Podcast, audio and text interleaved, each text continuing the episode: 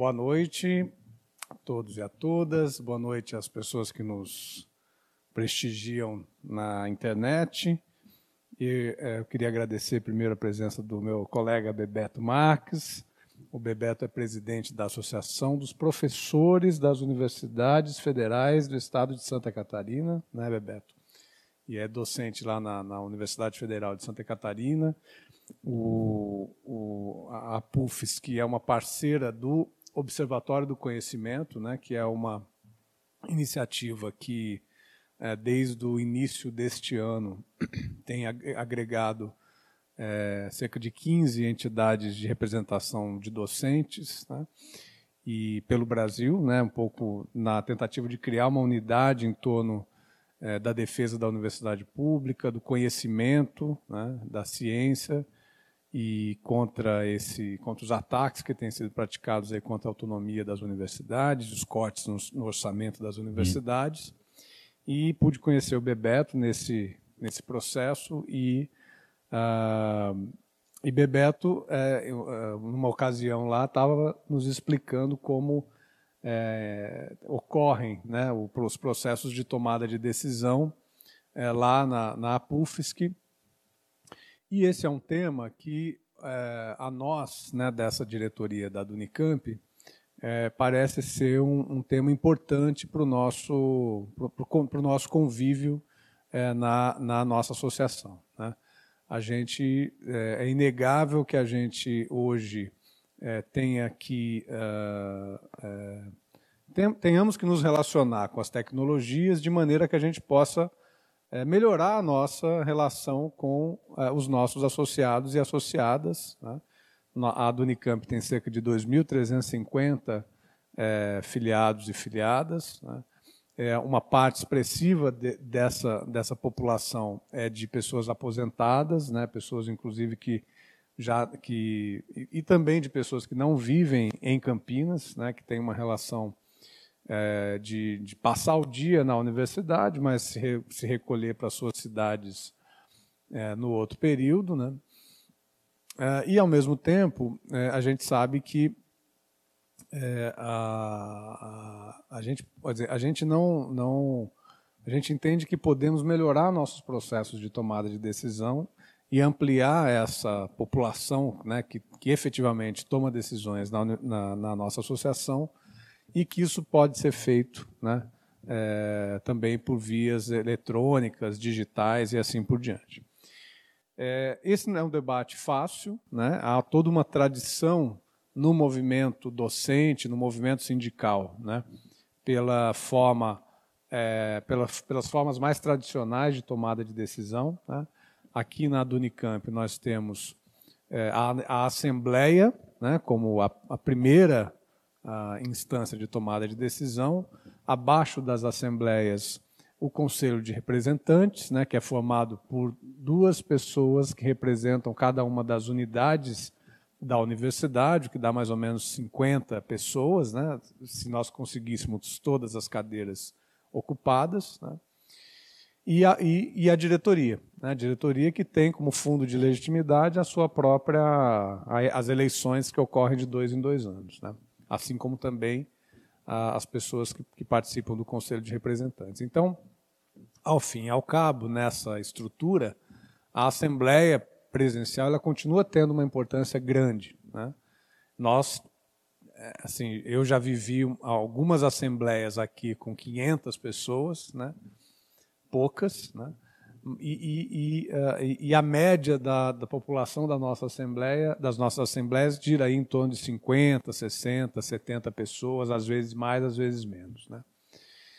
Então, o nosso intuito aqui é iniciar uma, um conjunto de debates né, que nós não vamos esgotar nesse, nesse período da nossa gestão, dessa diretoria. Nossa gestão se finda no dia 30 de maio é, do próximo ano. Né, nós temos aí eleições é, no início do ano que vem. Mas é, nós ponderamos na, na diretoria que, é, que precisaríamos iniciar um debate com a nossa comunidade. Né?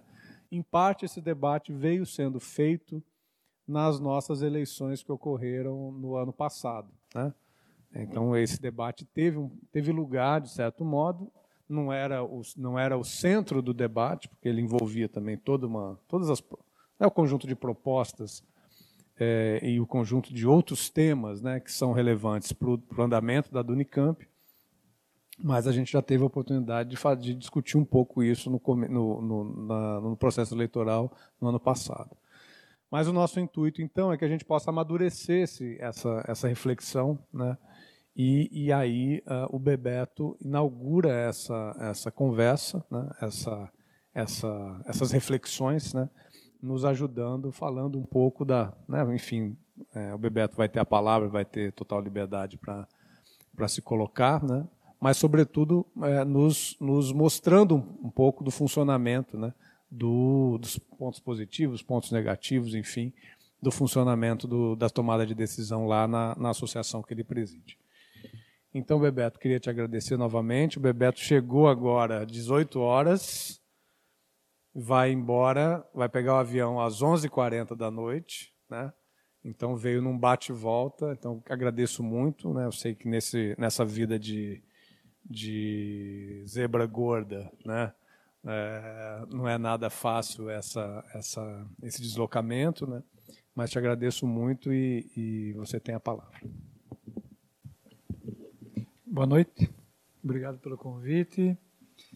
É, eu fiz uma apresentação que tem um conjunto de lâminas que talvez eu passe mais rápido, deixe aqui para vocês, porque está muito ali a marca do nosso estatuto. E ali está impresso um pouco é, como se organiza é, essa questão da votação eletrônica, né? Então, para não se estender em detalhes, que interessa um pouco mais é talvez o campo da, das justificativas e as potencialidades e os limites desse sistema, né? Bom, mas quem sou eu? Em primeiro lugar, além da apresentação que o Wagner faz, é, vir aqui voltar ainda hoje é um, um pouco da característica é, dessa composição da nossa diretoria, que tem um pouco de aposentados e pessoal da ativa. E da ativa significa aula amanhã de manhã, né? E isso também é uma coisa importante no mundo sindical, porque é uma identidade que, que creio nunca deva ser perdida, né? e foi mudando isso na, no nosso sindicato, dessa coisa do, do profissionalismo sindical, aquele, aquela figura que não faz outra coisa que política, não faz outra coisa que sindicato, e isso afasta da categoria. É, isso tem a ver com todo um conjunto de modificações que a, o nosso sindicato foi tendo nos últimos 10, 15 anos. Inclusive esta de mudar uma forma de é, participação dos filiados em decisões importantes. Então não é, é, é cultural também essa mudança. Mas se pudesse ter a apresentação. É eu que tenho que abrir aqui?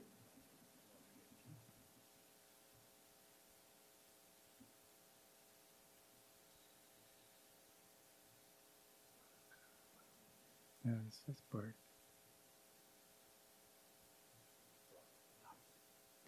Então, vou falar desse sistema de votação eletrônica da PUSC para eleições, pesquisas e assembleias. É onde se concentra essa, esse sistema de votação. Tá?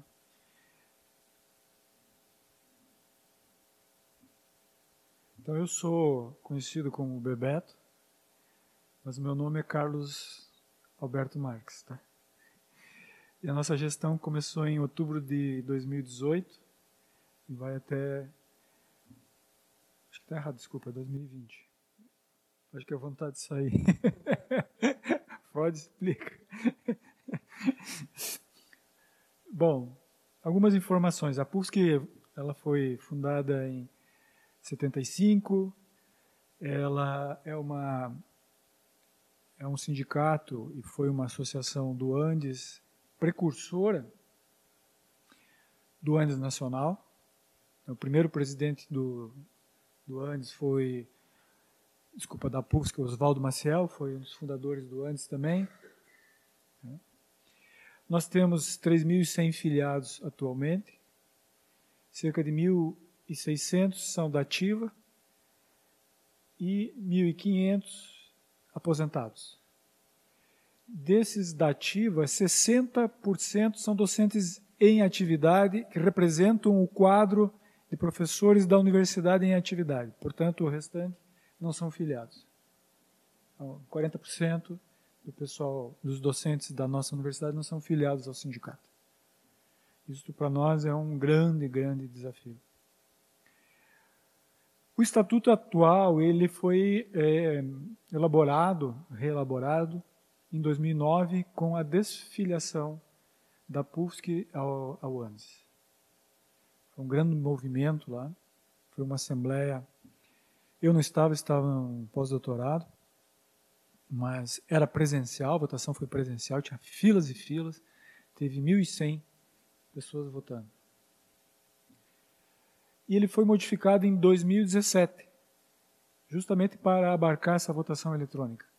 Votação eletrônica para assembleias gerais, né, em casos específicos. Já se votava eletronicamente para a diretoria, né, para eleger diretoria, mas que tivesse vinculado à assembleia foi em 2017. Depois eu vou passar um pouquinho isso. E a nossa carta sindical, portanto, sindicato autônomo, foi conquistada em 2011. Então, vou me referir a alterações estatutárias.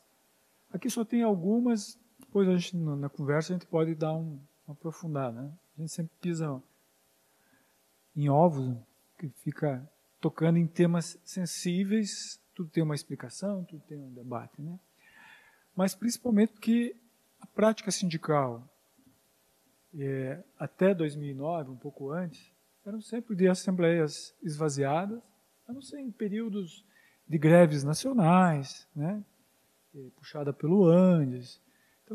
É, tinha, tinha assembleias bastante representativas, mas as assembleias que deflagravam greve, tiravam delegados para o Andes, que, é, a PUSC era uma associação docente ligada ao Andes, eram sempre muito esvaziadas. Cinco, seis pessoas, dez, quinze pessoas, às vezes só a diretoria decidia tudo.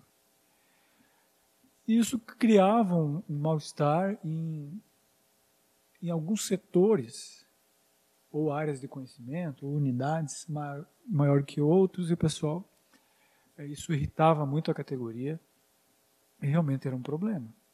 Né? As deliberações vinham, criava-se é, constrangimentos, enfim, é, dividia-se a categoria, se polarizavam as coisas e, e isso foi criando problema como também o sistema de financiamento. É, as contribuições sindicais, contribuições ao ANS eram 20%, é, 1,3%, 1,4% chegou no, o percentual do salário, então era uma grande parte das contribuições. O modo como se gastavam os, os recursos dos sindicatos, sem prestação de contas, ou as contas não apareciam de forma muito clara, isso foi criando um clima também pesado e, obviamente, o contexto político mais geral na sociedade. Né? Governos, pró-governos, modo de se relacionar com, com, os governos, com as reitorias, tudo isso vai criando um, um, um caldo. Né? A questão da filiação nacional, então, ganhou um peso enorme e em 2009 houve essa decisão por uma ampla maioria de desfiliar-se ao antes. Né? há que se também registrar que as diretorias da em sua grande maioria até então, eh, sempre foram muito fortemente ligadas à corrente majoritária do Sindicato Andes Nacional. Inclusive, com presidência do Andes Nacional sendo da nossa universidade. Então, sempre foi uma, digamos assim, usar uma expressão forte, correia de sustentação da corrente majoritária do Andes Nacional, a PUFSC. E uma das motivações também foi, então, a partir dessa discussão sobre rompimento com o Andes Nacional, é, uma carta sindical de autonomia, se tornar um sindicato autônomo. E também na, na nossa universidade se criou um movimento chamado EMIDIA, que era Movimento Docente Autônomo, Democrático e Independente, desculpa, agora me perdi na sigla. EMIDIA. É, quem promoveu essa desfiliação queria construir uma alternativa que fugisse ao, ao PROIFES e, e ao ANES, que depois não deu mais em nada. Tem um acento aqui errado, tipificar, me perdoe. É, e também houve uma, uma modificação. Naquele, naquele estatuto de 2019, desculpa, 9, para tipificar as assembleias gerais. A primeira, o primeiro estatuto era tão engessado que praticamente não existia assembleia, não conseguia ter quórum. Né? Para nada. Para greve, para se filiar, para se desfiliar, né? para qualquer coisa. Não tinha, não, não aconteceu mais o movimento docente. Foi, e o setor conservador fez isso de propósito, para não mais se filiar ao ânimo, também para não mais fazer política. E, e em 2011, então, houve um grande movimento. Diz, ó, não é possível que o sindicato não seja um sindicato de lutas. E houve uma, uma, uma uh, tentativa, várias tentativas de mudar um pouco a forma como aconteciam as Assembleias Gerais uh, Extraordinárias, tipificando-as com quórum diferenciado. Bom, então aqui no estatuto anterior, já aparece essa coisa da votação. Né? É, os direitos dos associados, votar e ser votado, né? votar para a diretoria, é, filia, é, só podendo ser filiado num determinado prazo. Então, esse era o estatuto, é, é, tinha tudo de forma genérica. E quando foi mudado, já se colocava, então, no artigo décimo, isso aqui foi em 2009, desculpa, 2011, já se coloca preferencialmente por meio eletrônico em qualquer órgão da PUFSC. Então já se é, abria a possibilidade dos filiados votarem é, nesta forma. E poderá também ser à distância, no sentido que não é só na sede. Foi criado um espaço no site, que é a área restrita, onde o filiado entra com o seu cadastro, né, com, a sua, com a sua identidade, com a senha que ele cria, e ele entra na área restrita e vota. Obviamente tem toda uma estrutura de informática, né, de computação, um programa para que isso ocorra. Para a modificação de um estatuto completamente rígido para esse, a, a diretoria abriu a possibilidade de, na Assembleia, para mudar o estatuto, você poderia dar procuração a um outro docente para que ele votasse favoravelmente ou não, ou seja, desculpa, para dar quórum, não era para votar, para dar quórum à Assembleia que votou a alteração do estatuto. Isso foi muito interessante. Houve questionamentos, mas juridicamente foi foi dado razão a esta possibilidade. Não podia votar pelo filiado, mas podia considerar como quórum na Assembleia para alterar o estatuto. E assim foi mudado o estatuto. Eu, inclusive, estava no exterior e dei uma procuração. É, aqui começam as, as, modificações maiores que vai é, tipificando a Assembleia, o que compete às Assembleias, e atribuindo exigência de quórums diferenciados. Por exemplo, se vocês percebem ali, dois terços dos presentes. Né? No parágrafo 2 do Estatuto anterior.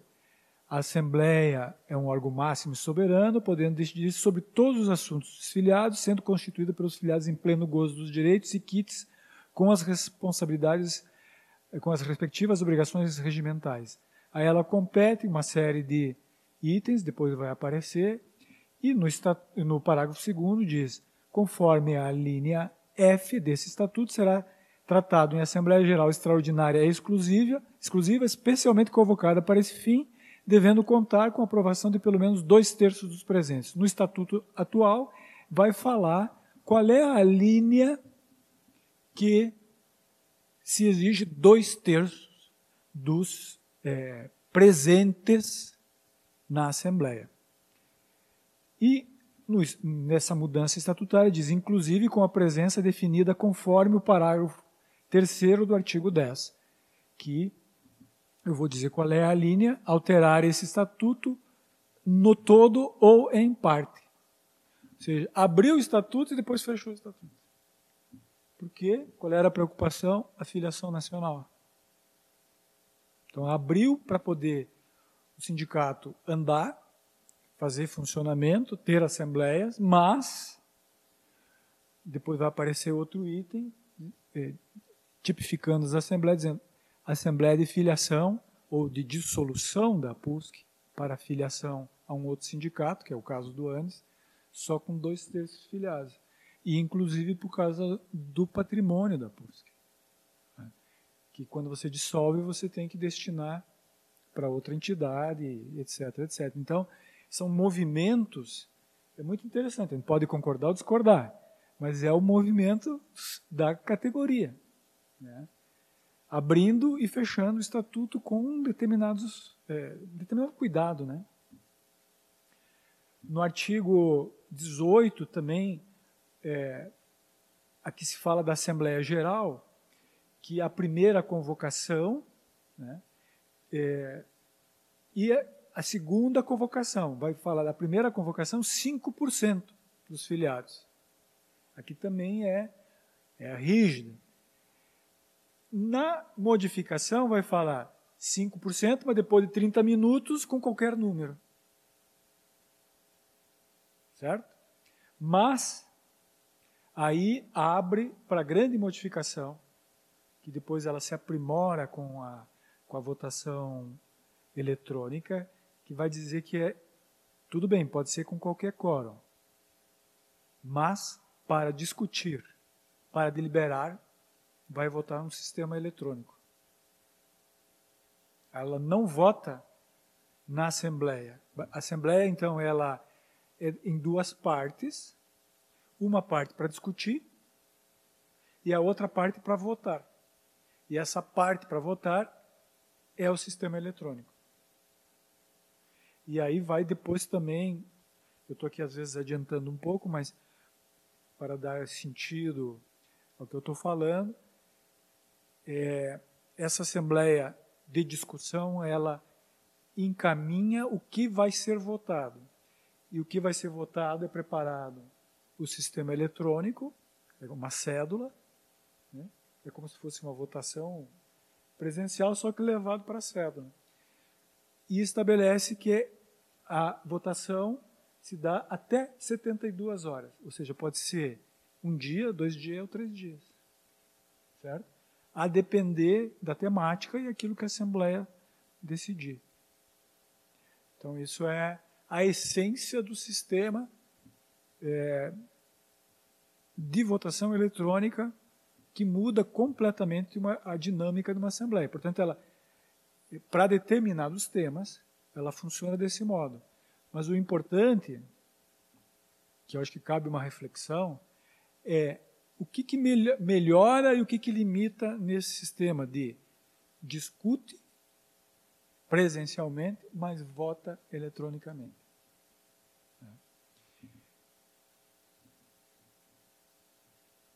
Portanto, se vocês olhem ali na, na linha B, quando diz duas etapas, vai falar lá, ó, a segunda etapa será deliberativa, com votação eletrônica das propostas levantadas, sendo o ato de votar exercido em um período de duração até 72 horas. Certo? E exige, eh, será exigido na segunda etapa o voto de, no mínimo, de 5% dos filiados efetivos da PUSC em dia com suas obrigações regimentais, sendo aprovada a proposta que tiver maioria simples dos votos. Mas aqui também, depois foi modificado e vai dizer: depende. Depende. Se for para a greve, por tempo indeterminado, tem que ser um outro quórum. Depois eu vou apresentar para vocês. E a mesma coisa se for para filiar ou desfiliar. Então ela vai vai graduando o quórum na votação eletrônica a depender do tipo de assembleia que se realiza. Beto, quer dizer então que só assim, desculpa te interromper, mas quer dizer, se se você se você consegue essa presença mínima de 5% numa assembleia, toca a assembleia e ela delibera sobre os temas pertinentes a esse quórum, né? Não mais, agora é você 5% você instala a assembleia instala. No, no tempo inicial dela. Espera 30 minutos se você não tiver os 5%. Isso. Faz com qualquer quórum. Mas se fizer com qualquer quórum, sim, exato. Votação eletrônica. Exato, exato. Não, mas enfim, exato. Mas se você consegue o quórum a mais de mais do que 5%. É, por exemplo, nosso caso aqui nós temos 2.300 filiados, se a gente tem aí 115, que é 5%, aí você procede à Assembleia. Dependendo Depende do, do tema. tema. Certo, entendi. Depende do tema. Legal. Aí vai ser tipificado o tema.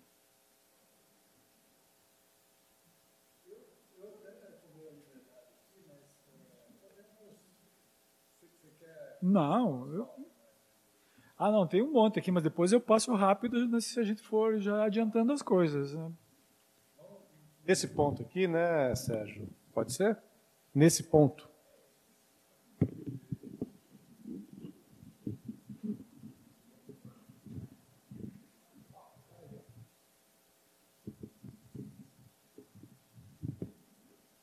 Bom, boa noite, Bebeto. Desculpe ter quebrado um pouco o ritmo da coisa, mas é que esse é um assunto que eu sou particularmente uh, uh, tocado.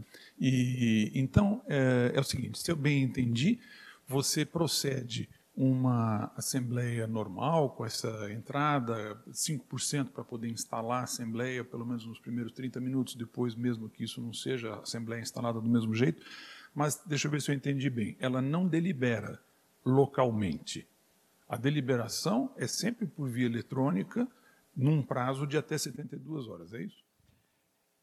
Dependendo do tema, porque sempre há um edital de convocação. Quando você faz o edital, você diz o que é que vai ser deliberado.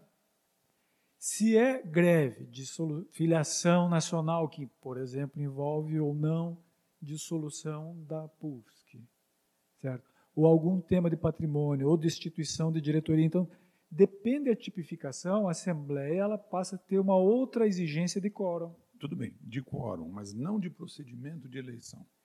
De votação. De votação. De votação.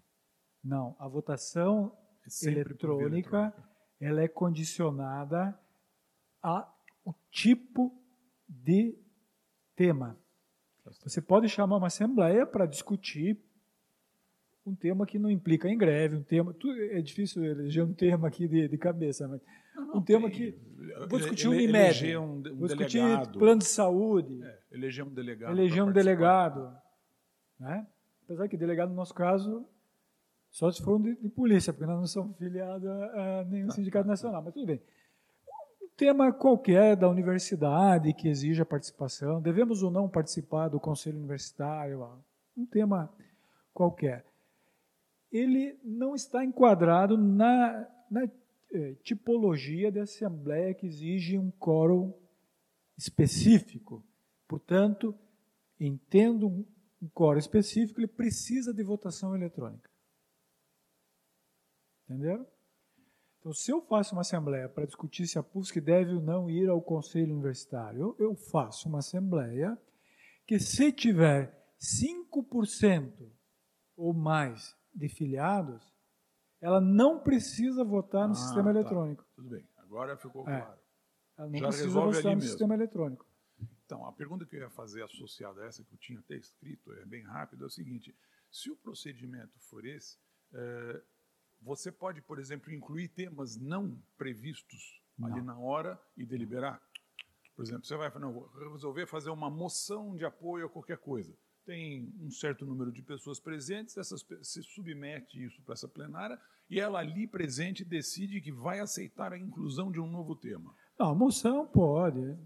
O que, veja, o que está claro na formulação desse estatuto, pela, pela vontade da categoria, então, é hum, tipificar o que tem que ter votação eletrônica e quórum diferenciado. Tudo aquilo que está fora está é possível de votação. Uma moção é possível votar. OK? E já aconteceu isso na nossa Assembleia recentemente. O que a categoria disse em determinado momento, até que ela não reformule o estatuto, é greve por tempo indeterminado, filiação nacional, destituição da diretoria, alteração de estatuto e o que mais? É, patrimônio da, da PUFSC? Não. Primeiro, tem que ter um edital específico, tem que dizer qual é o, o, o que vai ser votado, certo? É, o, portanto, qual é o tema, e se estabelece já a previsão de votação eletrônica. Está no edital. Ok? Tudo aquilo que não envolve esses aspectos pode ser votado na Assembleia Presencial, desde que esteja, tenha quórum de 5%. Então é uma coisa, é bem amarrado, certo? Porque você pode iniciar uma assembleia que tenha lá como pauta greve por tempo indeterminado ou uma paralisação qualquer. Exige quórum qualificado, 25% é dos filiados. Então você inicia a assembleia, não tem quórum de 5%. Portanto, já sabe que reforça a necessidade de fazer votação eletrônica. Para atingir um quórum na votação eletrônica, um quórum qualificado. Se você quiser votar uma moção, qualquer outra coisa, e naquela Assembleia Presidencial, que foi convocada para outra coisa, você quiser votar isso, você tem que ter o quórum de 5%. Entendeu? Porque ela se legitima pelo quórum de 5% para outros assuntos fora daquilo que ela foi convocada. Então, é, eu, eu, considero assim, que é bem cuidadosa. Não estou nem entrando em juízo de, de, valor aqui. Se é mais democrático, se isso é bom para a categoria. Mas o fato é que há um engendramento de, de exigências para não ser tomado de surpresa por circunstância, composição de circunstância, maioria circunstancial. Certo? A categoria já sabe o que de lá vai sair nesses pontos mais delicados. O artigo 19 é aqui vai tipificar. Então é esse os 25%, certo? Tá lá, ó. Destituir a, a, diretoria, filiar ou desfiliar, e se, depois vai ser também um pouquinho modificado, tá? Decidir sobre greves por tempo determinado ou não, E aí diz lá no parágrafo primeiro.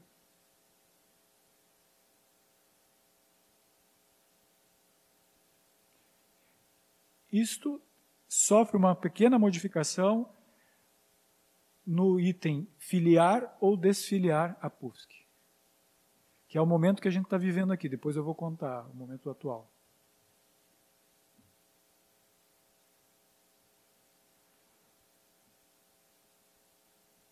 Aí foi modificado em 2017. Então, deverá ter convocação específica e exclusiva à Assembleia Geral Extraordinária em duas etapas destinadas a, como estava antes, destituir a diretoria ou qualquer membro, filiar ou desfiliar a PUFSC sindical de qualquer outra entidade, vender, permutar, doar, hipotecar é, em pagamento e ceder os imóveis da PUFSC sindical decidir sobre greves em universidades federais em Santa Catarina, por período determinado ou não, alterar esse estatuto, dissolver a PUSC sindical. Então, nesses itens que estão sublinhados, precisa de dois terços. Então, se enrijeceu mais o, o, orçam, o, o estatuto, perdão. mesmo eletrônico. Deixa eu só ver se tem aqui uma tem, uma, tem um erro meu na fala aqui, peço desculpa. Patrimônio e carta sindical, dois terços. Aqui foi sublinhado decidir sobre greve, não. Esse é, é 25%. Tá? Então, o item D é, é 25%. Me, me. Tá? Então, a F e C. Não, desculpa. A, a B, a C e a F. Dois terços. Então, na dissolver a PUSC, ela pode ter duas motivações. Ou a categoria não quer mais, ou por, por necessidade implícita de filiação nacional, como no caso do antes. Tá? Tudo bem? Deixa eu ver aqui se. Já falei, ó, a primeira etapa é de debates e a segunda etapa de votação. Tá? Então, nos debates, com o edital convocado para aqueles casos que exigem quórum e votação eletrônica, os debates acontecem e às vezes também a formulação da cédula de votação. Certo? É, nós chamamos uma assembleia recentemente, foi em setembro, para discutir, outubro, perdão, para discutir greve ou não greve. já existia uma orientação da paralisação do dia 2 e 3 de outubro. Mas na Assembleia presencial, a cédula de votação que foi majoritária era greve ou não greve, portanto, portanto por tempo indeterminado ou não. Venceu isso. E foi contraposta à possibilidade de ser paralisação 2 e 3. Veja como a Assembleia de Votação foi a primeira experiência que se teve. Nós só tivemos cinco assembleias com esse sistema aqui. E uma foi essa. Foi chamado no edital. A categoria discutia a greve, é, a greve nacional chamada pelas entidades, e não estava claro se era por tempo determinado ou indeterminado, se era dia 2 ou dia 3. Quando foi para a Assembleia, venceu pela circunstância, formou-se uma maioria por formatar uma célula que era greve ou não greve, portanto, era tempo indeterminado ou não greve. Venceu não greve. Foi a maior votação, eletrônica, obviamente, três dias de votação. Foi a maior votação que nós tivemos, maior inclusive daquela de desfiliação antes. Aquela foi presencial, teve 1.100. Essa foram 1.300 por sistema eletrônico e venceu 70% dizendo não greve. Mas a diretoria marcou um conselho de representantes logo em seguida e repôs a, discussão e votação paralisação dia 2 e 3. E aí venceu por 70% parar dia 2 e 3. Foi muito interessante. A categoria disse não greve por tempo indeterminado, e sim paralisação de dois dias. Foi duas votações em seguida. Nesta segunda votação foi 1.180 e a primeira foi 1.300 e pouco. Foi muito interessante o exercício disso. Bom, ali eu já falei quais são os casos que é 25%. Ali no parágrafo terceiro, A, B, C, D e E, e, e exigirá voto eletrônico de no mínimo um quarto e a duração de acordo com o estabelecido no edital de convocação.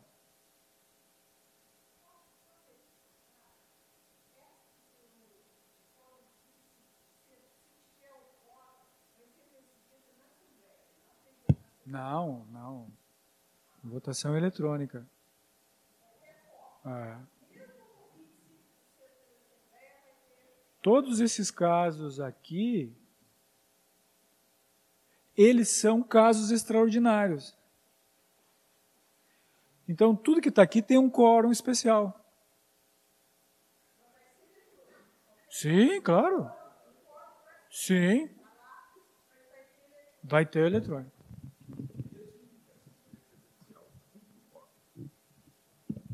Sim, porque ela é convocada em duas etapas. Ah, então é, na convocação você já É, define. o edital já diz isso. Independente do quórum. Ah, Exato.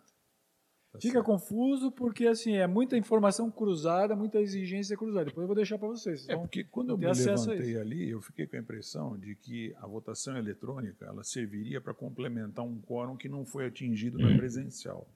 Mas não nesses casos. não nesses casos. Ah, tá. Tá, Ou seja, tudo aquilo que não seja isso, aí vale isso que eu acabei de falar. É, Aí- 5% e se 5%. for atingido, já resolve ali na presencial. Exatamente. Não precisa lançar a mão da eletrônica. Não. Ah, viu? Mas o, o importante é o edital de convocação. Se decide esse edital de convocação. É prerrogativa da diretoria. É prerrogativa da diretoria ou conselho de representantes. Tá O que certo. nós temos praticado é levar tudo para o conselho de representantes. Não, a diretoria tem evitado chamar assembleias. Nós levamos primeiro para o conselho e no conselho formata a assembleia. Dá mais legitimidade. Legal. Bom, aqui de novo, é, aqui estou falando do artigo 19, que é o artigo mais importante. Então vai falar da, é, do da linha F, né, que é dissolver a PUSC.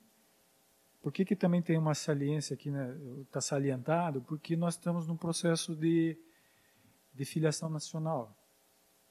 É, A nossa chapa, quando se elegeu em 2018, defendeu que a PUFSC é, fosse uma- uma- um sindicato de lutas e que nós não somos uma categoria regional, estadual, somos uma categoria nacional e precisávamos se relacionar nacionalmente com as entidades sindicais, ou ANDES ou PROIFES. A diretoria defendeu que é, por um determinado tempo, nós simplesmente nos relacionássemos politicamente com as duas entidades sem se filiar. Isso era uma cautela. né? E fizemos uma votação, é, assembleia de discussão e uma votação, na mesma cédula, duas etapas. A primeira votação na mesma cédula era não relacionar-se politicamente e não filiar-se, obviamente, e esta que eu anunciei, relacionar-se, mas não filiar-se. Em vencendo a primeira, acabou a, a votação. Em vencendo a segunda, já na mesma votação, sempre eletrônica, o, o filiado poderia escolher filiar-se ou não filiar-se ao Andes, ao, ao, ao Proifes, ou não filiar-se. É, a votação foi, nessa primeira escolha, venceu se relacionar politicamente e não filiar-se, mas como as, as pessoas podiam escolher também votar logo em seguida, na mesma, na mesma cédula, venceu filiar-se. Então agora temos que escolher se é o Andes ou o Proifes. Isso foi o ano passado. Aí veio toda a mobilização nacional, nossa universidade teve é, uma ampla mobilização, se, se vocês acompanharam, Assembleia Estudantil de 5 mil, 6 mil pessoas, etc. A gente meio que suspendeu isto e, e agora vamos retomar. Então, a nossa entidade vai se filiar. Mas tem um embrólio jurídico, que é isso que está escrito aqui no estatuto, por isso que tem a letra F lá, né? porque envolve dissolução da PUFSC caso se filie ao ANDES. Se vai se filiar-se ao ANDES, tem que perder a carta sindical, dissolver a PUFSC, destinar o patrimônio ou deixar em suspenso? Se for a opção votar na, no ANDES. Aí exige um quórum de dois terços dos filiados. Se for filiar-se ao PROIFES, basta 25%, porque você não precisa dissolver a PUSC. Você mantém a carta sindical. Entenderam o, o? Como é que nós vamos sair desse Brexit?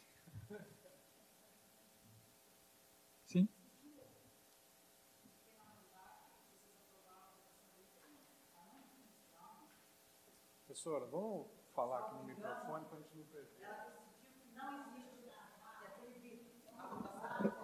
Sim.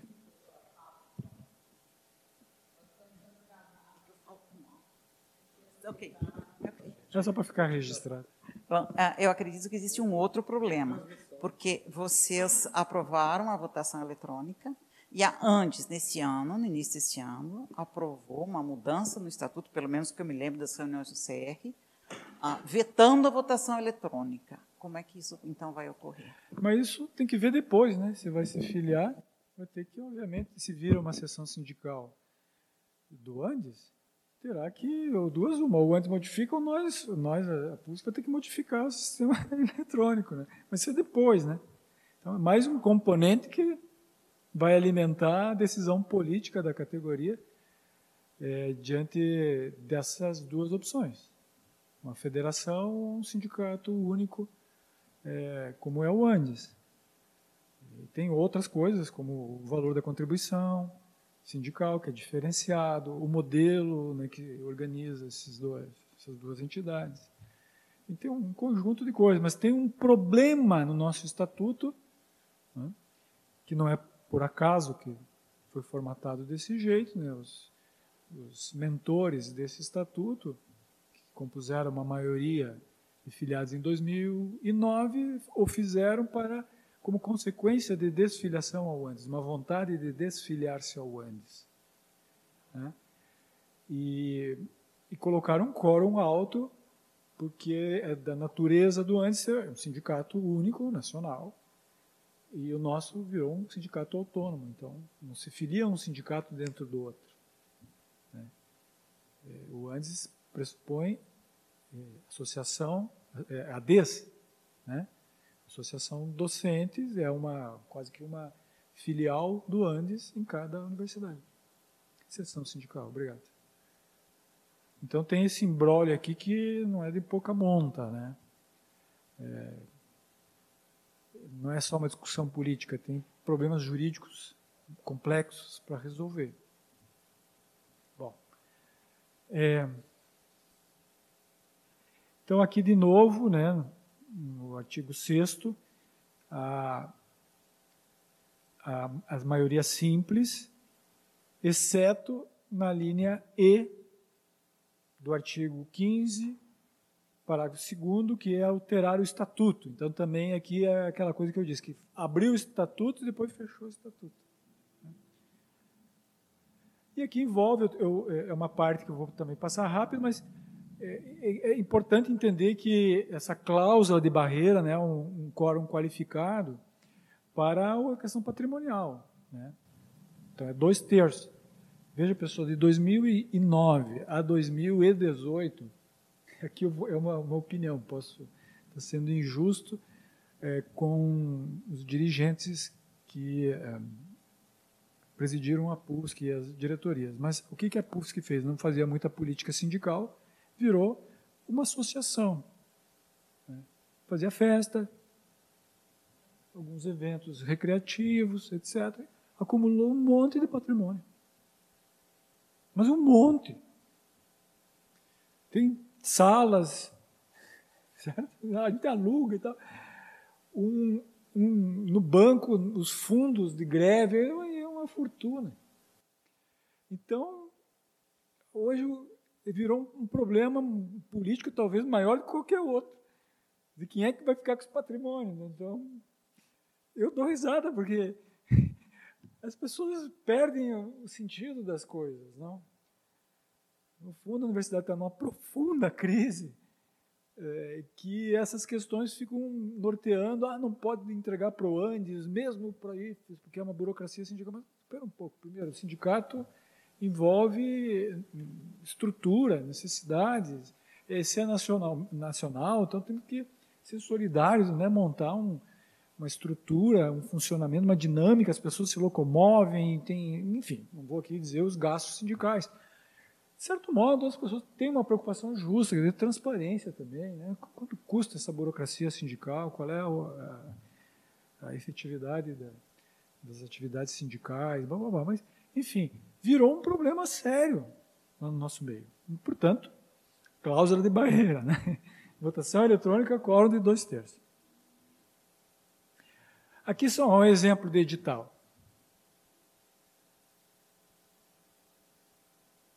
Esse é um edital que gerou os problemas. A adesão à greve nacional do dia 13 de agosto em defesa da educação. E aí fala, segunda etapa de votação das propostas, por quê? Porque envolve greve.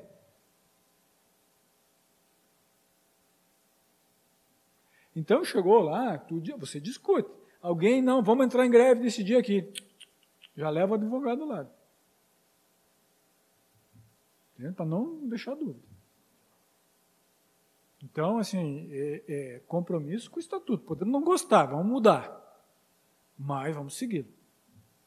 Então, isso também tranquiliza.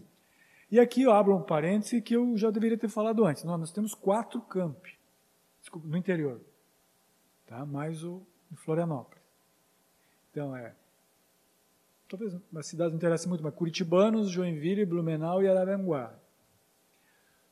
Desde a reunião da diretoria, reunião do Conselho de Representantes, como as assembleias, tudo é transmitido online. Eles podem participar e votar. Né? É transmitido pelo YouTube, tem canal direto específico com as, as sedes dos campos. Nós, nós temos sede em cada campo. Temos lá, a nossa diretoria criou um, não está na estrutura da diretoria, nós criamos um grupo especial Cada campo tem um diretor que é, não é estatutário, mas. Exatamente. Então, isso também permite que aquele filiado que não vá numa assembleia presencial participe da assembleia online. Escute a assembleia. Então, a discussão ela está presente. Nós, inclusive, acompanhamos no canal YouTube. Quantos acessos, etc. Você não tem certeza que quem está escutando é um professor, certo? Mas a informação ela está disponível, correto? Então, o edital é um edital que veta surpresas naqueles casos específicos. Tudo é transmitido. Então, tem uma, tem uma assembleia de discussão que prepara a votação eletrônica, cumprindo a convocatória, certo? Com o, com o quórum da votação eletrônica já estabelecido, dependendo da temática. Portanto, é, as pessoas estão informadas. Certo? Supostamente estão informadas, têm a possibilidade de participar. Então não está dissociado, assim, não é um lugar fechado onde as pessoas que não estão ali não sabem o que foi discutido.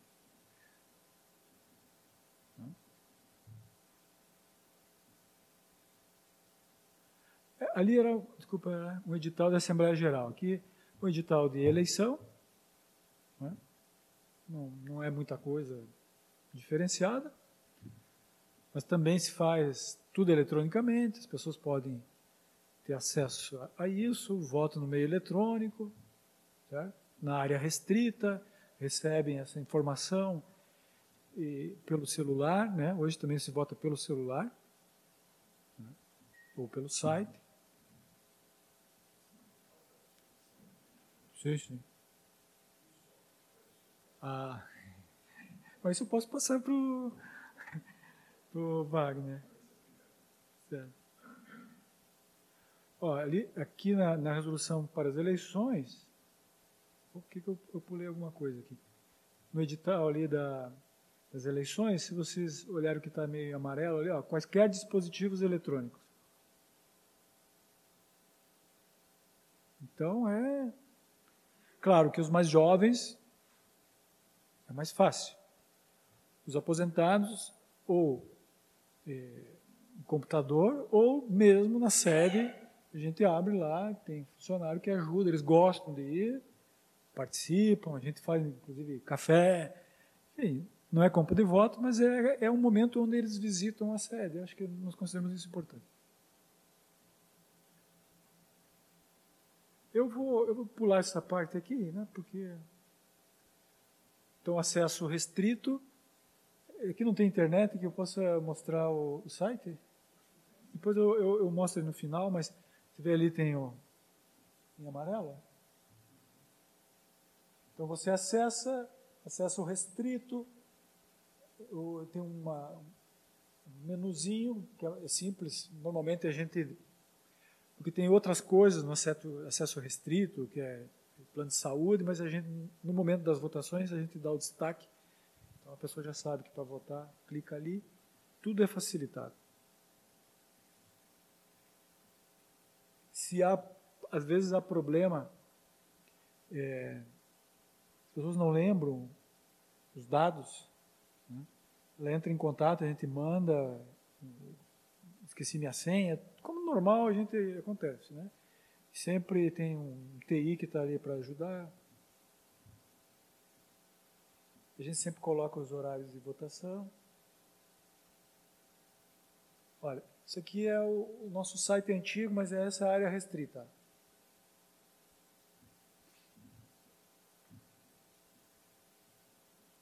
Então aqui está o seu CPF e sua senha. Uma senha que ele cadastra quando ele se filia. Sempre tem gente que esquece. Né? Mas ele tem aqui, precisa a senha, senão ele liga, então a pessoa. Aí depois que ele cadastra isso, vai em acessar. Aqui só tinha um, esqueci minha senha. Aqui é recuperar a senha.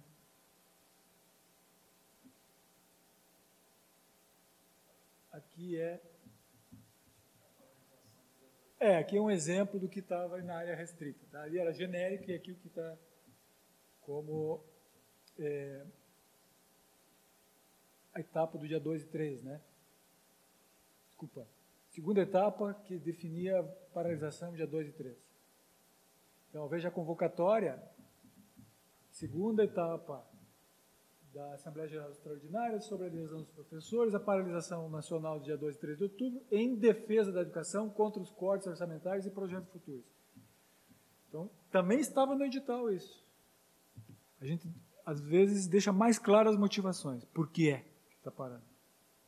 Então, o edital ele já é, induz a pessoa a saber o que ela vai fazer. Sim ou não, ou outra opção que tiver para vocês terem ideia, então é, nós éramos é, neófitos, nossa diretoria. Então, na primeira votação que a gente fez sobre greve, a gente colocou lá em branco. Era greve, não greve e em branco. Rapaz, isso teve, que teve de jeito. Isto não foi deliberado lá na Assembleia que tinha que estava o branco. Era só greve, não greve. Vocês estão induzindo as pessoas a serem contra. Pessoal, é o que era. É como se você estivesse votando lá na Assembleia, na, na primeira parte, que é de discussão, abstenção. Aí só se convenceram com o resultado, que teve 14, não, desculpa, quatro votos em branco. Viu como? É.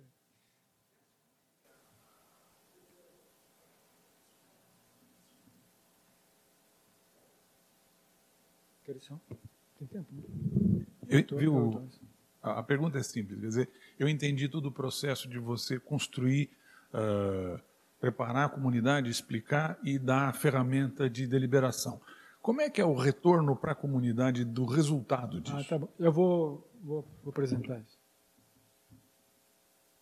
Bom, aqui tem um exemplo. A.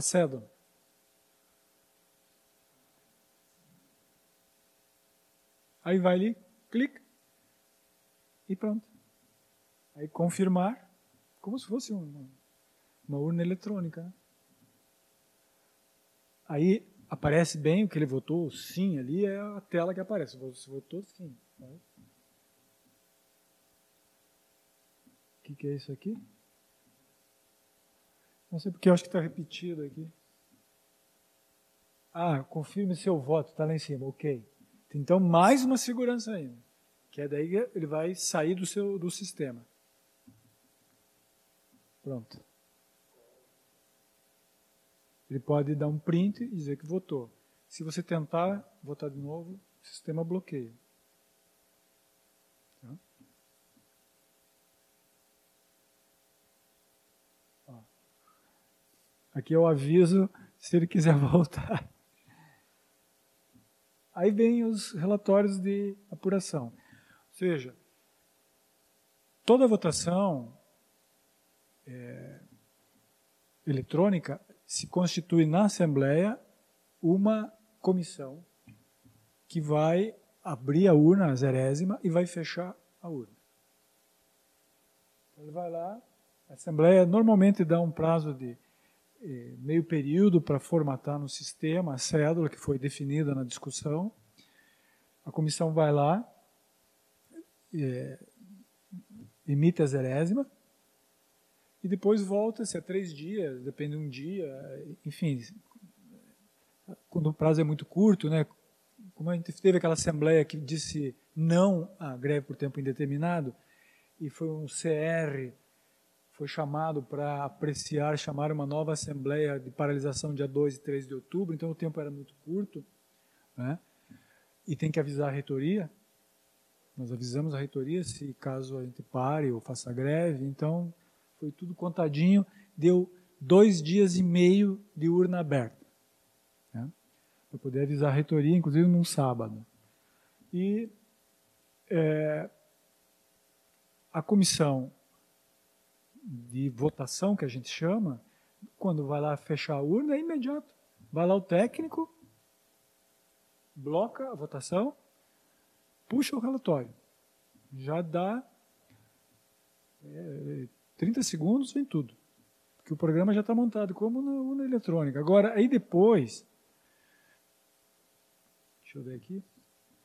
Nós temos Aí é nós que definimos o que, que o programa de computador emite. Ele pode fazer tudo menos saber o voto individual. Isto não. Mas ele pode saber por departamento, né, pode saber por. Como é que se chama aqui? Unidades? Nós chamamos centros de ensino. Dá para saber se é aposentado ou não é aposentado, essas coisas dá para saber. Né, é, qual é o campi. Certo?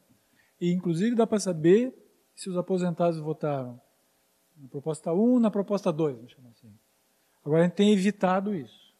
Então os relatórios que a gente consegue lá é a apuração geral, quem venceu, né, separado por ativos e aposentados, sem separar por cidades, centros e departamentos, não estamos fazendo isso.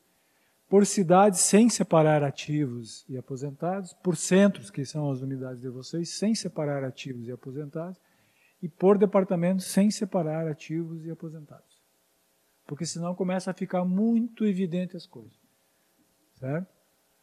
Mas isso foi um, um limitante que o CR deu e nós instruímos a, a, a, o, o programador que montou o programa para nós.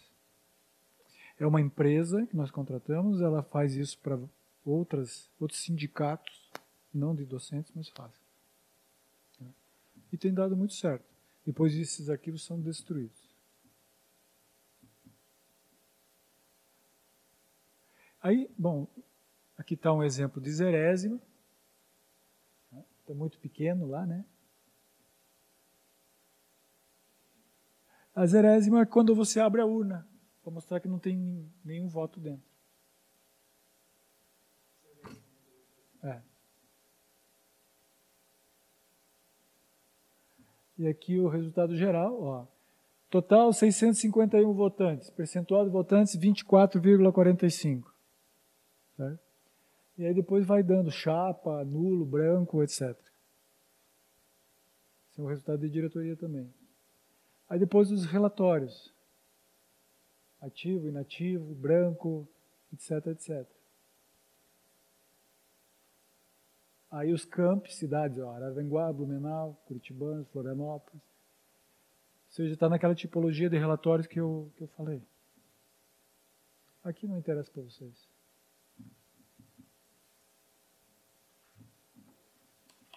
Não, não tem que bater palma. é só uma explicação.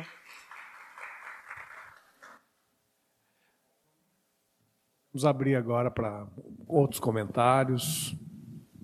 Por favor, Beth, vem falar aqui no microfone.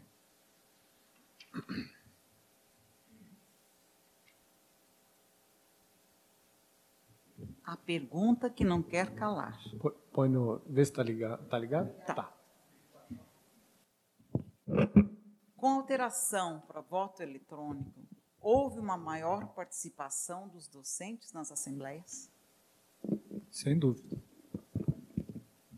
Não tem a, a mínima dúvida. Não é na votação eletrônica, estou falando, é no geral.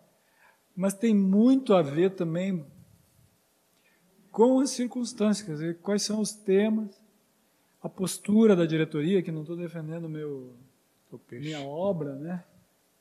Nós deixamos claro que íamos romper, romper é uma palavra forte, mas assim, mudar o, o perfil de atuação da diretoria. Nós deixamos muito claro é, que a, a, precisava de atividade sindical, de política sindical. Nós tínhamos que enfrentar os problemas da nossa universidade, dos docentes e das universidades brasileiras. Então, o nome já dizia, nós, o sindicato tem que ser para lutar. Né? Isso não significa abandonar a proteção né? e todo o cuidado que um sindicato deve ter com os, a vida dos professores. Saúde, cultura, lazer, né? festas, serviços, tudo isso diz respeito a, aspecto, eh, atenção jurídica, né? Tudo isso faz parte da nossa vida e um sindicato e do sindicato. Mas é, a luta política tem que ser enfrentada quando é necessária. Carreira, salário, financiamento da universidade, né? de ciência e tecnologia. Então, nós íamos pautar as questões políticas. E uma delas era a filiação nacional. Repito, nós deixamos muito claro, nós é, foi chapa única.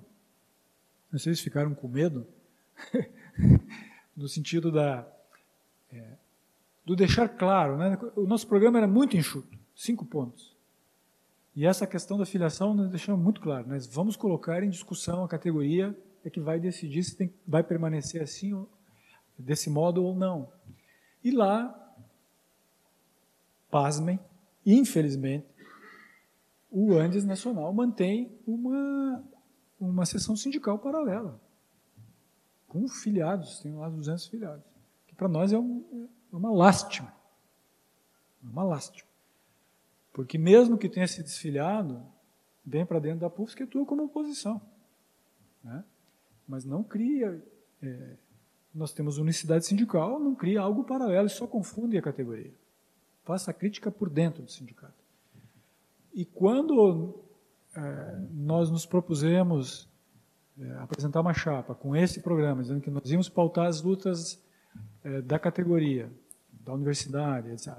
E, inclusive, a questão da filiação nacional, o que, que nós estávamos sinalizando? Para que todo mundo que defende a filiação venha para dentro da PUFSC. Né? Sem nenhum problema. Tanto é que nós conduzimos uma votação. Não achavam que nós íamos fazer. Quem não achava? Tanto o pessoal um pouco mais ao extremo, digamos assim, que milita dentro da seção sindical do Andes, que é ilegal, depois eu posso explicar por que, é ilegal, como também aqueles precursores da, da reforma estatutária de 2019, que fez tudo para que não voltasse a se filiar nem ao Andes, nem ao PROIF, nem a nenhuma central sindical, a nada. Quando nós botamos em votação, foi uma surpresa para todo mundo. Então, repito, todo esse conjunto de fatores, mas principalmente a conjuntura política nacional, fez com que a categoria entendesse que o sindicato era um sindicato que estava ali para fazer coisa que não fez há 10 anos. Né? Tanto os aposentados como uma parte dos, dos mais novos sentiram que bom, o sindicato aqui está para nos defender, vai fazer política. Agora, é claro que vocês sabem, todos os sindicatos nacionais sabem que o desinteresse da categoria pelas questões políticas, gerais e sindicais é enorme. Não sei o que, que precisa para que os nossos colegas docentes participem das discussões, leiam né, os boletins. Também nós não temos mais boletim impresso, tudo agora é meio eletrônico. No máximo é um, um jornal mural. Né? Então fomos, fomos aperfeiçoando o sistema de comunicação, nutrindo a categoria de informação política, sempre plural. Né? Essa é a nossa linha lá, que não é, enfim, é, matéria jornalística só dos grandes jornais. Certo? A diretoria intervém muito cautelosamente nos debates políticos, deixa a categoria discutir. Então, tudo isso vai criando um clima de respeito à pluralidade, respeito à democracia, em base ao estatuto, né? e enfrentando os temas. Então, a categoria. Assim, pessoal, nós temos 3.100 filiados hoje. Quando nós iniciamos a gestão, eram 2.800, quase dois, não chegava a 2.900. Então, nós tivemos bastante filiação. Tivemos desfiliações seja por conta da medida do governo em tirar da, do desconto em folha, a contribuição sindical, depois ganhamos uma liminar, seja também pelo perfil da diretoria. Pautou a política, teve gente que não gostou e saiu. Mas há uma participação maior nas nossas assembleias.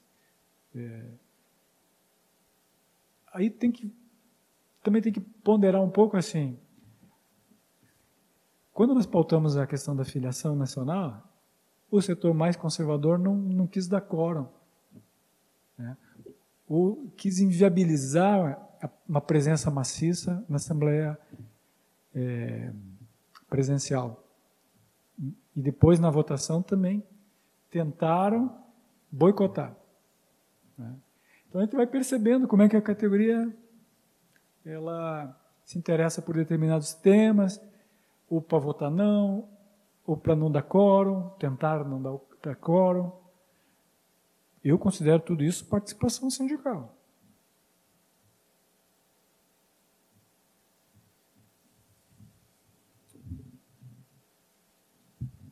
Vamos.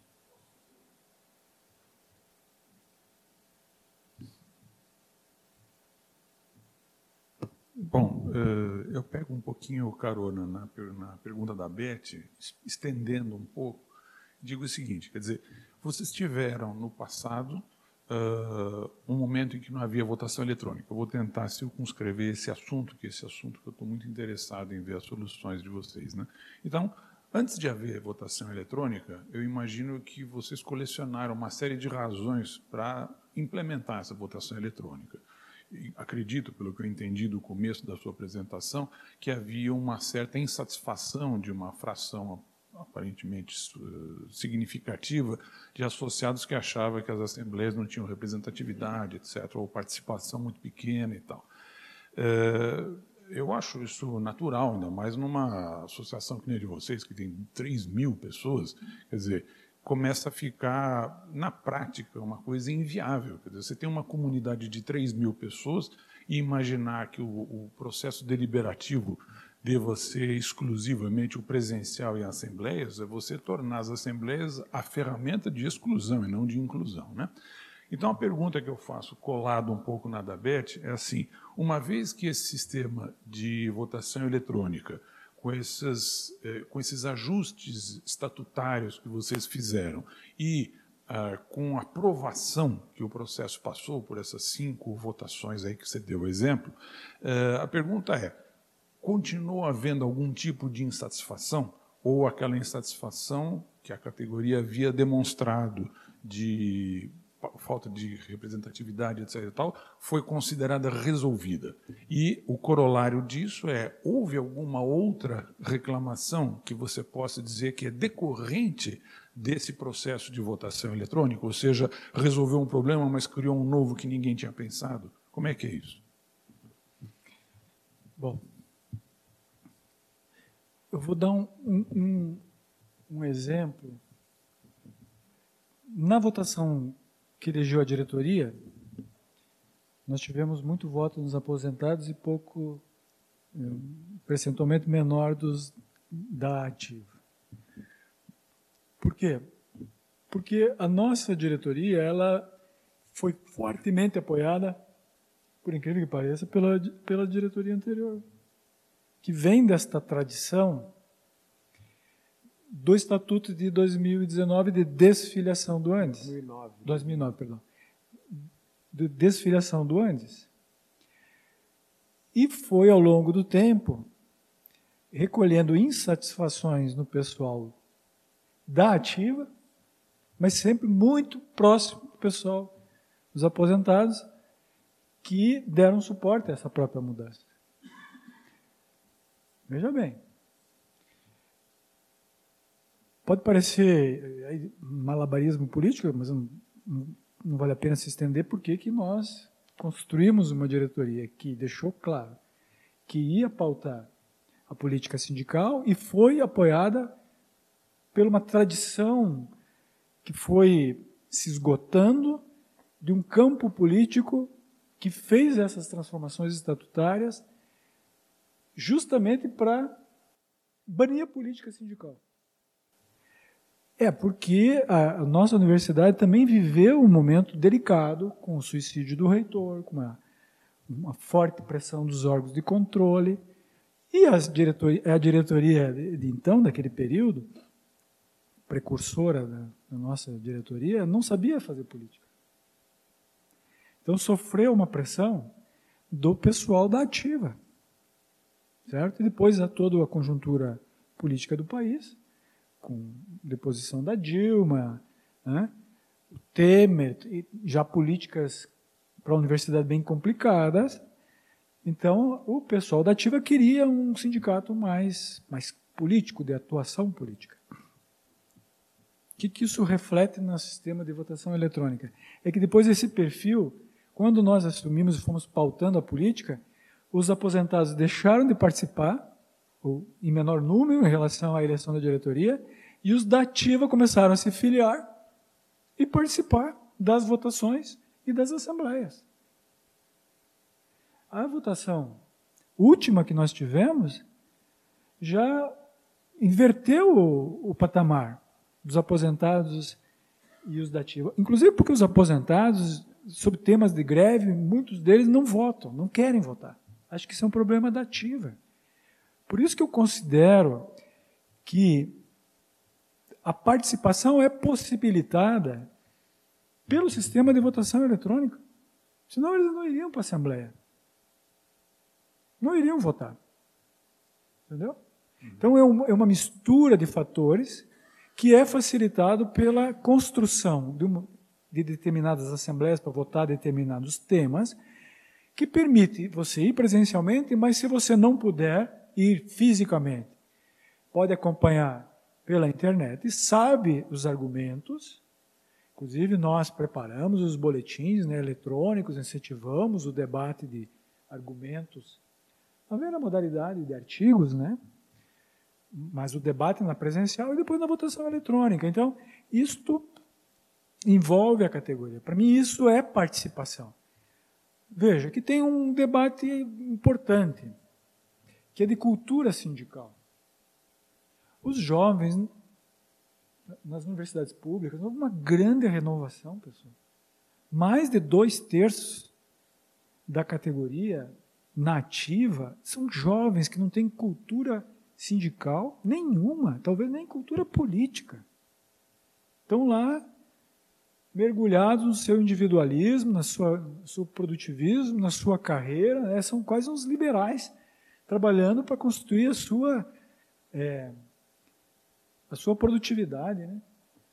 achando que a sua competência será valorizada, tanto academicamente e às vezes até financeiramente mas são individualizados. Então eles não têm cultura sindical.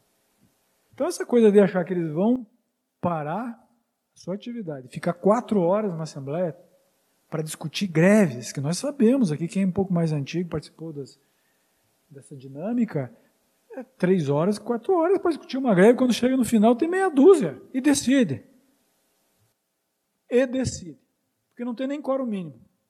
O quórum é esquecido. E todos, todos nós sabemos que quando decide parar uma greve, vem por cadeias das estruturas sindicais, decreta greve nacional e aí vai. Certo? Comando de greve, fundo de greve, é, piquete, faz de tudo. faz de tudo. E aí tem uma militância que entende o sindicato como instrumento de um determinado tipo, de, faz, pratica, né, determinadas formas de fazer política. Isso vai, a categoria, ela vai se irritando com isso. E a greve passa e o que resta é uma ideia de sindicato que atrapalha a vida. Então, essas assembleias de quatro, cinco horas, para depois poucos votarem, ela pode aparentemente gerar um debate maior, mas debate com, entre quem? Aquelas pessoas mais militantes. Eu não estou menosprezando essas pessoas, as pessoas são bem-vindas, mas às vezes se esquecem um pouco né, a base, a chamada base. Né? As representações. Então o sindicato é de todos, tem que tomar muito cuidado com isso. Então, assim, tem prós e tem contras nessa né? coisa do debate vivo, do confronto das ideias, das argumentações. Né? Mas convenhamos, não é também que a categoria esteja sempre presente em massa nas assembleias. Tem algum fator que as tira da assembleia. não é só porque elas são alienadas, não. Tem uma dinâmica de assembleia complicada. E assim, a votação eletrônica do jeito que nós praticamos, eu não conheço outra. Você limita para determinados casos, coloca quórum, estabelece a votação em duas etapas. Desde o edital está claro o que, que vai ser votado e faz a assembleia presencial para discutir. E depois vota. Não sei se eu deixei claro.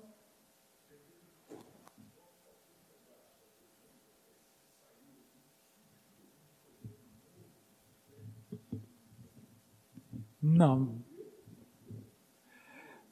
É, eu posso dizer assim, não é um problema, mas é o confronto de culturas sindicais. É, o pessoal desta sessão sindical do Andes, é, volta, uma parte voltou para dentro da PUSC.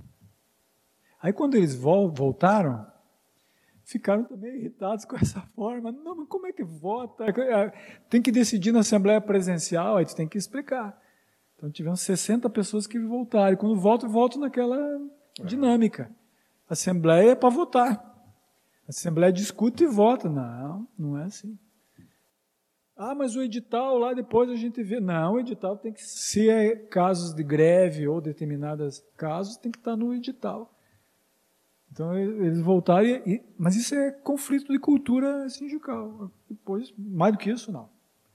E aquela cédula que a gente trouxe em branco. Deixa eu te perguntar uma coisa, não sei se tem alguém que quer. Naquelas assembleias onde não há, não estão nos casos aqui dos, dos 25% aqui, é, você já teve alguma experiência em convocar a Assembleia e os 5% a comparecerem, estarem presentes? Não. Nunca teve. Nunca teve. Até porque, assim, você não chama a Assembleia a toda hora. E nós sempre chamamos com o CR. Tá. E também a nossa diretoria, como é, é uma mudança em 2017, né, e a mudança ocorreu porque a antiga diretoria permitiu é, procuração para dar quórum, nesta Assembleia teve 5%. Tá. Mas não, não foi da nossa diretoria. Quando a gente entra, já entra numa conjuntura, outubro de 2017, e 18, você já sabe que a conjuntura era outros temas uhum. muito candentes. Né? Então, era greve, não greve, etc. paralisação, não paralisação. Né? Eu vou te dar um exemplo. Também assim, um pouco mais é, é circunstancial, mas para sentir um pouco uh, que é pegar um sindicato que não tinha prática sindical, política sindical, e você dizer, ó, categoria, agora nós vamos enfrentar as coisas. Lá em 15 de maio teve uma paralisação, não sei se vocês Sim, lembram. A grande paralisação. A grande paralisação, foi muito boa. Eu, mais receoso, eu disse, eu não vou aqui aventurar. Nunca fui é, um extremista, sectário, esquerdista, eu não sei o que, eu sou. Enfim, eu sou muito cuidadoso, né? É, tenho, faço leituras políticas, é, eu e a nossa diretoria. O que, que a gente propôs? 30 minutos de paralisação na frente da reitoria. Rapaz, tem o pessoal mais, mais histórico do movimento, mas que absurdo ter uma paralisação nacional. O que é 30 minutos? O governo está destruindo a universidade, a educação. Foi aquelas primeiras manifestações do antigo ministro lá. Aquele, Sim. aquele que é mais, era, não sei se é mais ruim do que esse. Enfim. Cara, foi um sucesso. Foi um sucesso.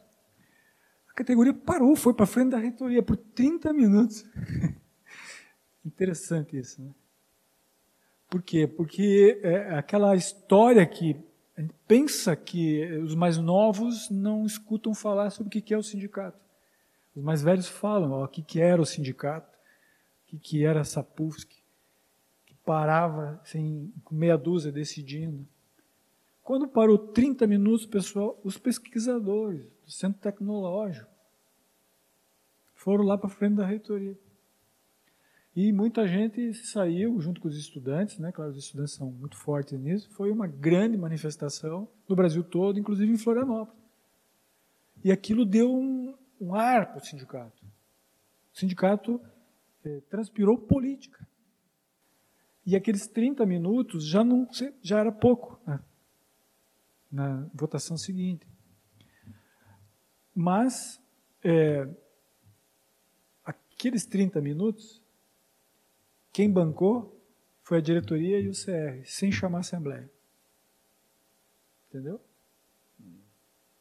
Então, isso foi uma forma também de a gente driblar o estatuto. Que nos tratava de uma paralisação de um dia. Né? Exatamente. Entendeu? Agora, é, é, é dinâmico, mas o, o, eu acho que tem as balizas, as mais extremas. O estatuto diz: nesses casos, muito cuidado, quórum máximo. Certo? E, em alguns casos, um quarto da categoria. Ó, pessoal, com votação eletrônica, você não consegue colocar 700 votantes para vencer os 50% mais um, né? Entendeu? Aí, convenhamos. Você não pode parar uma categoria de 3 mil se você não consegue 350 votos. Estou errado? Com todo respeito. Aí não. Nós temos que é, enxergar a realidade como ela se manifesta. Eu, eu discordo é, quando vêm e me dizem que a categoria é alienada porque fica preocupado com o seu cotidiano. Eu queria que se preocupasse com o quê? As pessoas enxergam os seus problemas a partir do seu cotidiano. Não posso partir do pressuposto que essa pessoa é uma alienada. Eu tenho que conversar com ela, eu tenho que ouvi-la, eu tenho que argumentar, eu tenho que oferecer informação. Né? É óbvio que eu gostaria que ela tivesse mais avançada, que ela estivesse enfrentando. Eu, eu, como dirigente sindical, que me dispus a estar na frente de um sindicato, a fazer política, eu sou pesquisador, tenho bolsa CNPq, dou aula na pós-graduação, dou aula na graduação e faço política sindical. Então eu sou igual ao outro, ao um outro colega que não faz política, mas isso não significa que ele esteja alheio eu tenho que estabelecer canais de interlocução com ele. Que vai desde a linguagem né, até mecanismos de contato. Eu vou lá nos departamentos quando posso. Então, reativamos o CR, tinha sete. Nós somos 70 departamentos. Tinham sete. Hoje nós estamos com 28 departamentos no, no Conselho de Representantes. É lento? Cada departamento tem um representante. Aí tem os aposentados também, que eles elegem. Então é lento, o ritmo eu não sei, eu também não vou fazer milagre, mas eu, eu acho que é importante que o dirigente sindical ele tenha respeito pelo filiado. E o que, que significa respeito? Esse é o estatuto, vamos cumprir o estatuto. Quer mudar o estatuto? Vamos propor a mudança. É, então, é, fazer com que a, a, a informação chegue. Se não dá cor, não dá cor. Quando a categoria votou não greve, é não greve. Não tem subterfúgio. Não tem crítica à categoria. A crítica no sentido de está errada, não, foi a leitura que eles fizeram. Tanto é que a gente chamou a paralisação, o que a categoria diz? Ok. Uhum, uhum. Certo? Dois dias, tudo bem. Sim. Então, um pouco isso da, da, Eu acho que o sindicalismo precisa se repensar. Muito, muito. Precisa se repensar. E esse é um problema que, infelizmente, ainda o Andes carrega como imagem. Eu não tenho participado dos fóruns do Andes, não posso, não posso fazer uma crítica. Eu sei que os colegas que estão no Andes UFSC, inclusive, é vou dar aquela informação que eu ia dar antes, a diretoria anterior à nossa entrou no Tribunal Superior do Trabalho, no Tribunal Regional, depois a causa foi no Tribunal Superior do Trabalho, é, para que declarasse ilegal o, sindical, o, o sindical na UFSC, baseado na lei da unicidade sindical. E é, nós ganhamos a causa, tramitado em julgado, o que está sendo discutido é a multa. Esses colegas, infelizmente, não contribuem para fortalecer a ideia de sindicato na categoria. Porque quando mostra uma divisão.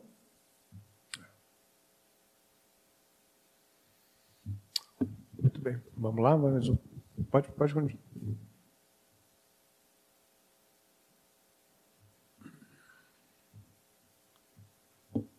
Ô, Bebeto, agora eu vou sair um pouquinho daquele motivação da história da votação eletrônica, é uma simples curiosidade que eu tenho sobre a sua associação. É, nós aqui na Dunicamp temos uma atividade muito forte. A associação ela desempenha um papel muito importante na gestão num plano de saúde ao qual a maior parte dos docentes é, é filiado, com a Unimed. Né? Então, a gestora é a do Unicamp, oferece vantagens, etc.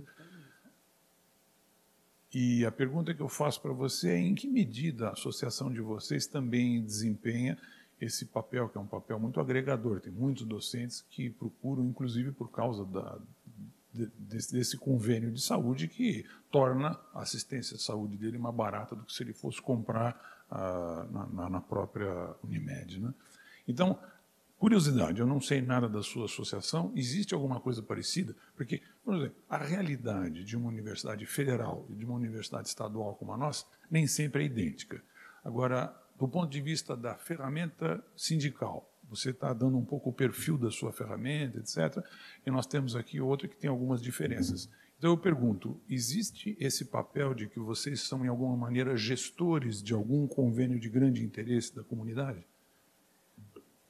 É, boa pergunta. Assim, no passado, não sei dizer exatamente o período, mas nessa, nesse período até 2010, por aí, a PUFSC tinha... Quando é que o governo Lula instituiu esse subsídio, né? Nas universidades federais, ele, o governo federal dá um subsídio.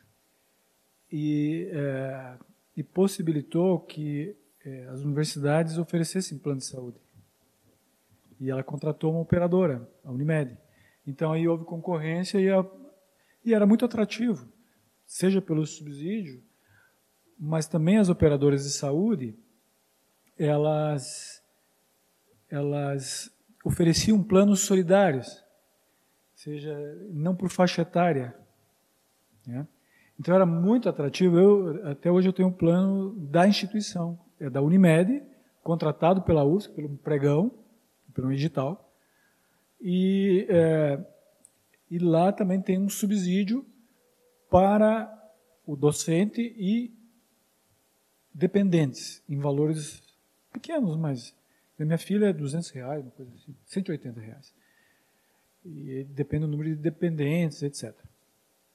Então o sindicato oferecia um grande, um grande plano e ele mantém hoje, que antes eram cerca de 1.500, hoje está reduzido a 300.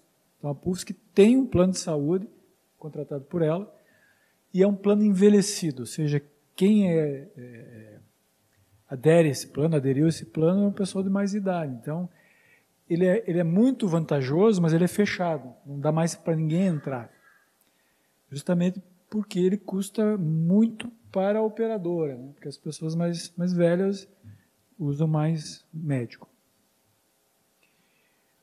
O, o fato é que nós estamos vivendo agora esta situação na universidade.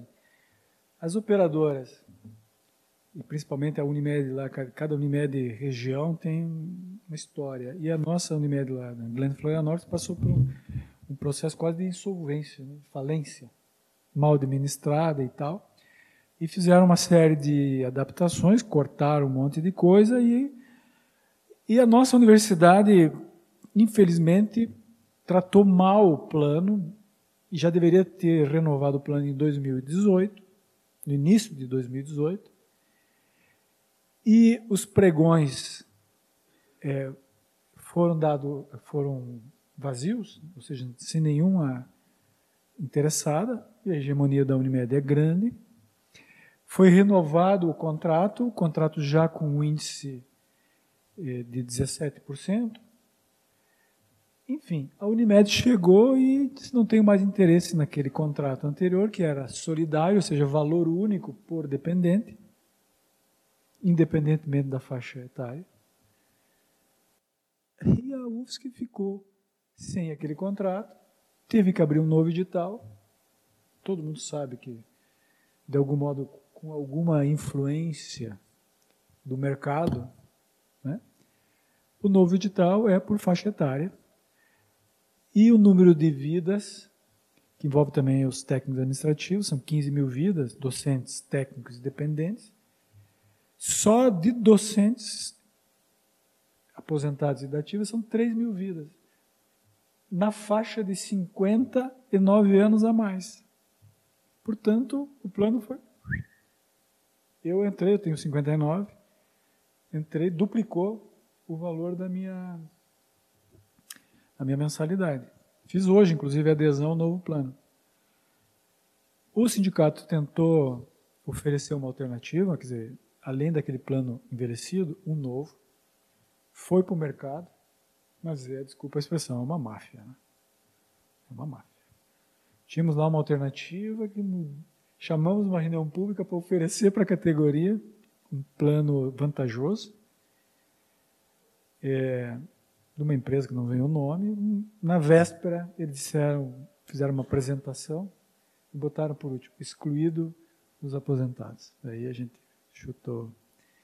É um problema seríssimo, muito sério. Tanto é que essa 3 mil vidas, né? É. Nós, a reforma da Previdência está diminuindo o seu poder aquisitivo. A Unimed está fazendo você contribuir mais. Nós vamos ficar dois anos com o salário congelado. As promoções vão ficar congeladas, é isso que o governo está anunciando. Inflação, custo de vida na nossa cidade, quer dizer, a proteção ao professor é papel do sindicato, não saber o que fazer. Autogestão talvez seja uma alternativa, mas tem limitações para sindicatos. Até foi interessante você me dizer que vocês fazem a gestão aqui da, do plano da Unimed, mas, enfim, é preocupante. É, mas nós também temos uma série de, de problemas também com, com o nosso plano, né? Como falou o Sérgio, e diz respeito, sobretudo, à, à competição, entre aspas, do, da, própria, da própria universidade, né? Porque ela lá só tem o, o plano faixa etária, enfim, mas não é um assunto desse, dessa noite. Você Bom. pode colocar para mim na internet fazendo uma gentileza? Acho que é só você, você clicar. Já está aqui. Ó, desculpa, Romão, se, se te atrapalhei. Esse é o nosso site. Site modificado. Então, aqui em cima, a área do filiado.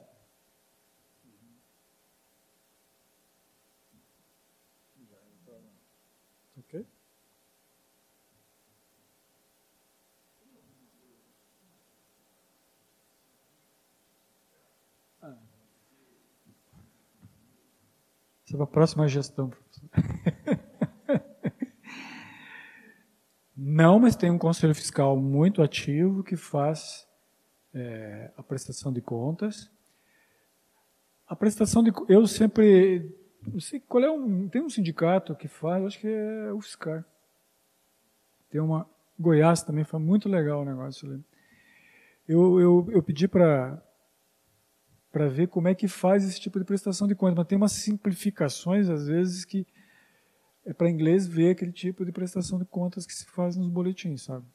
Nós estamos tentando ver que tipo de itens né, tornam mais inclusiva, inclusiva no sentido da globalidade dos itens para prestar contas a, aos filiados, mas nós fazemos isso, sim.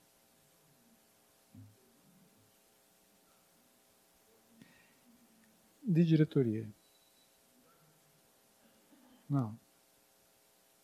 Sinceramente, nunca, nunca chegou a nós uma, uma demanda, uma falta de transparência nos gastos.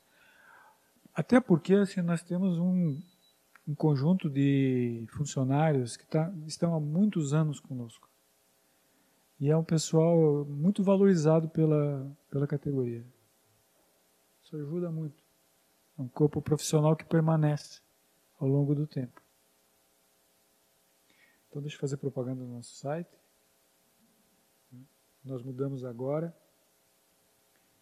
Isso aqui é a nossa joia da coroa, que são os docentes aposentados. A gente faz maestria, é, é vídeo, eles relatam a vida docente, as pesquisas que fizeram.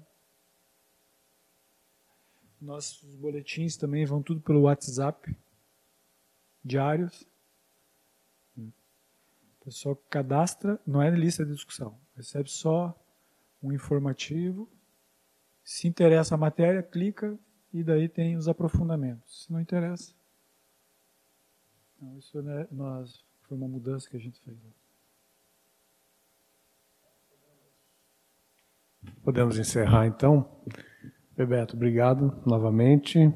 Foi, acho que, bastante elucidativo, né? E acho que coloca uma série de, de questões, né? Que acho que a gente deve continuar tratando pelos próximos, pelo próximo período, né?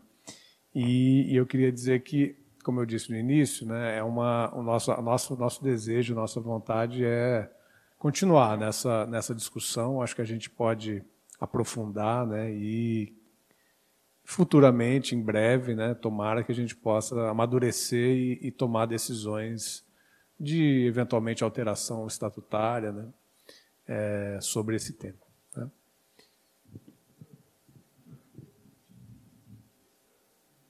Sim, é o primeiro. É. Hum, não, precisamos, precisamos pensar Oi? Certo, certo. Uhum, uhum.